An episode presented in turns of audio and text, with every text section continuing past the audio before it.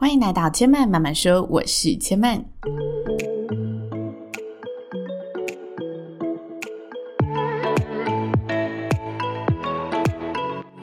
目前频道在 Apple Podcasts、Spotify、KKBox 以及 Google Podcasts 都听得到。喜欢的朋友，欢迎帮千嫚订阅并留言评论，让更多人可以认识千嫚慢慢说喽。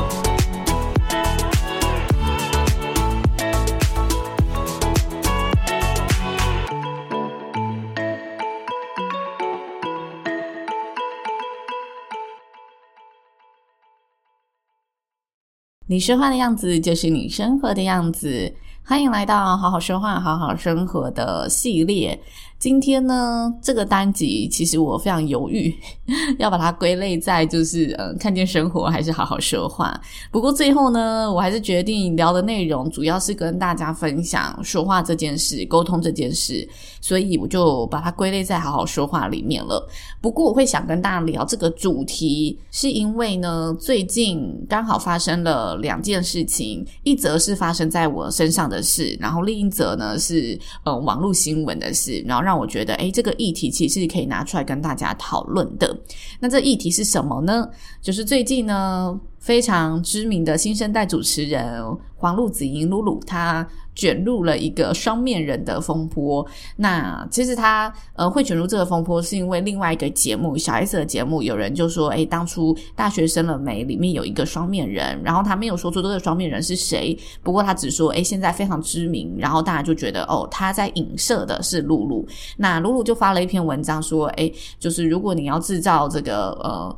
综艺节目的效果啊，就要有勇气把它说完，不然这样子被影射的人其实是非常无辜的。总之，露露呢就是出来帮自己澄清。那呢，在露露的这一篇贴文下面，就有很多演艺圈的朋友站出来帮他说话，然后呃帮他加油。里面就有一则呢是来自他的师傅黄子佼的留言，然后他有一小段话，他说呢，名人永远要面对三种人：爱你的、不爱你的和无感的。我也常提醒和勉励自己，珍惜爱你的，征服无感的，放生不爱你的。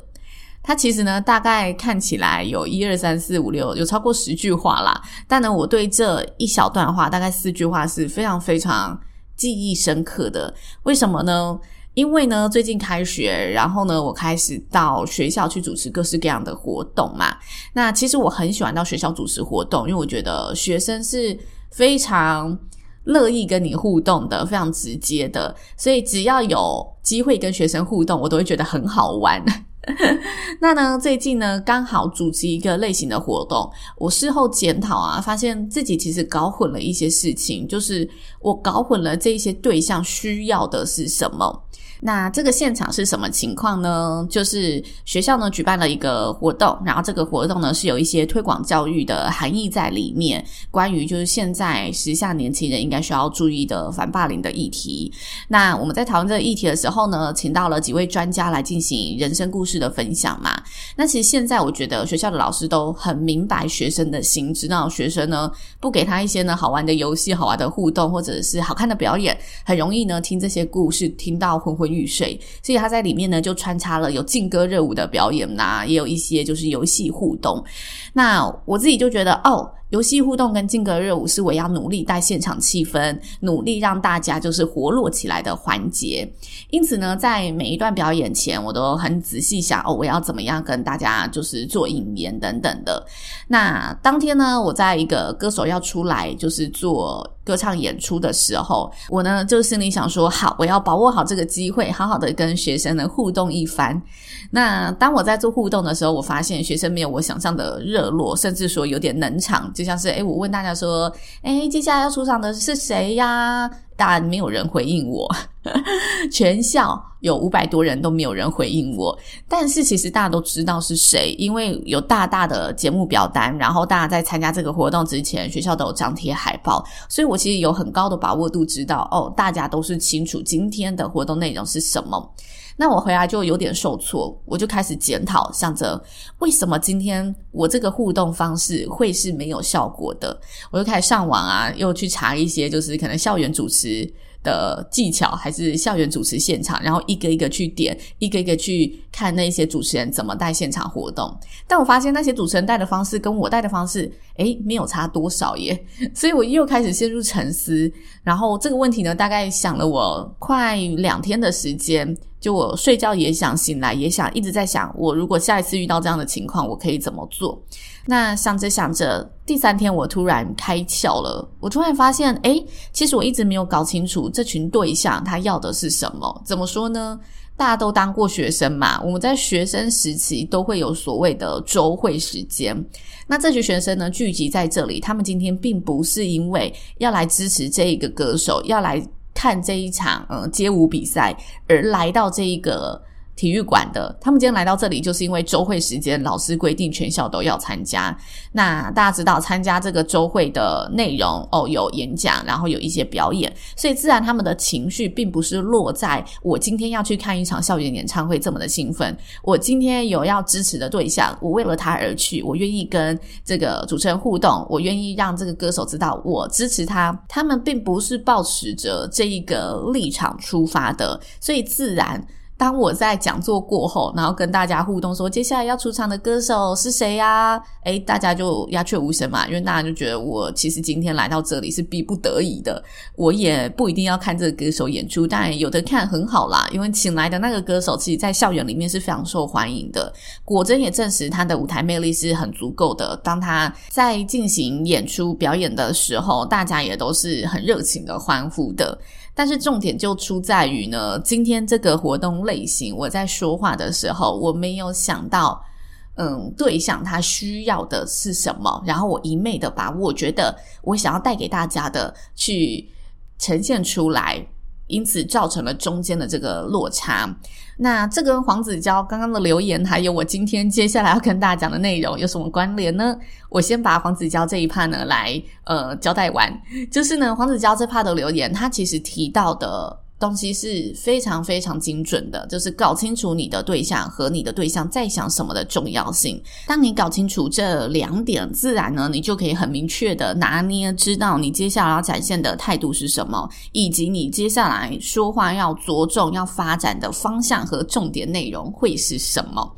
所以呢，这里想进一步跟大家聊聊，我之前呢在。一些说话的书籍里面看到的内容，但是我已经忘记确切是哪一本书籍了。它里面呢，主要是在跟大家讲，就是你在舞台上演讲的时候，或者是你在跟大家沟通、进行说服、谈判和辩论的时候，针对这不同的场景呢，你应该要去搞清楚对方的立场和状况，然后清楚现在的形势是怎么走的。那其中我比较印象深刻的是演讲跟沟通，因为其他的辩论。谈判说服对我而言是比较少用到的东西，所以我比较没有印象。但是在演讲跟沟通里面呢，我觉得是相当实用的两点。他说你在说话之前呢、要先搞清楚你的权力对象。这里的权力就是指你的话语造成的影响力。在演讲的时候，它其实是权力的形成，它着重的是听众对你的一个信任感，听众对你的一个亲和性。你建立起这个形象，听众就自然而然的会更愿意听你说话。所以，对于主持的工作而言，它的性质就跟演讲是相近的。那演讲跟主持，他就是一个人在舞台上，然后希望可以跟大家分享我今天准备的内容，建立起我们之间的桥梁。所以这时候呢，在我们开口之前，或者是在我们开场的这一段话，我们要着重的就是建立起我们这一个影响力。在话语权还没有形成的时候，不要急着上台就煽动大家的情绪，或者急着上台就告诉大家：“哦，我今天讲的事情一定是对的。”因为这时候大家根本对你都毫不认识，对你根本没有认同感嘛。所以这时候我们应该要做的就是有一个诶成功的破冰，拉近彼此的距离，让听众跟。讲者或听众跟主持人可以有这一份共同的共鸣认同，再来传递出我今天想要传递的资讯。因此，在我的主持上面，如果因这个 case，我应该要做的，我不应该是急于跟大家进行这个互动，我应该是要先清楚的把主办单位今天的这份用心给传递出去，然后让这份用心跟同学之间的情感去做个连接。像是啊，我可以直接跟大家说，哇，我觉得今天在场同学真的太幸福了。我们今天呢，哎，周会呢，除了听演讲之外，主办单位也相当知道，相当懂啊。现在呢，我们每一位同学的心呐，特别。也邀请到了呢，在校园里面非常非常受欢迎的知名歌手，要在接下的时间为大家呢带来几首歌曲。我应该呢是要先有这一段小小的引言，跟大家建立起就是这一场活动与大家的关系。那当我建立起来之后，如果我想要进行进一步的互动，但发现诶大家还是。处于呢这呃听周会的情绪里时，我不应该轻易的抛出这个互动，我反而呢应该把这个话语权先建立起来，然后。掌握在自己的手里。那我在跟大家互动的时候，我可以采取我刚刚的所听所闻，但是跟同学有关系的，像是呢，其实这位歌手在后台的时候，嗯，接待他的同学啊，还有提前抢先看到他的同学都无敌兴奋的，然后他们有做出一些反应嘛，像是他们已经准备好哦，待会呢不管灯光音响，一定要冲下去跟他合照，我就可以呢把这一些呢小故事包装一下说出来跟大家分享，然后去炒热这个气氛。那我也。也许就可以说，哎呦，那今天这位歌手呢，我知道他在学校很受欢迎呢，是有几个原因啊。长得帅气不用说啦，出道呢是从这个知名电影里面出道，那一演出呢就直接成为了我们校草系的男神代表。那再第二，刚刚啊我们后台呢，哎接待的这些工作人员啊，都直接挑明的说，他今天来当这一场活动的工作人员，就是为了一睹这个偶像的风采，而且呢都已经抢先拍照 hashtag 了，所以待会呢这一段精精彩的演出哦，也欢迎大家随时可以拿起手机记录一下这段精彩。那呢，只要有记录的、有拍下照片的，都一样可以 hashtag 我们这一位歌手，让呢我们这个歌手呢可以看到大家对他的支持哦。那接下来大家就准备好，我们热情的掌声，一起来欢迎叭叭叭出场。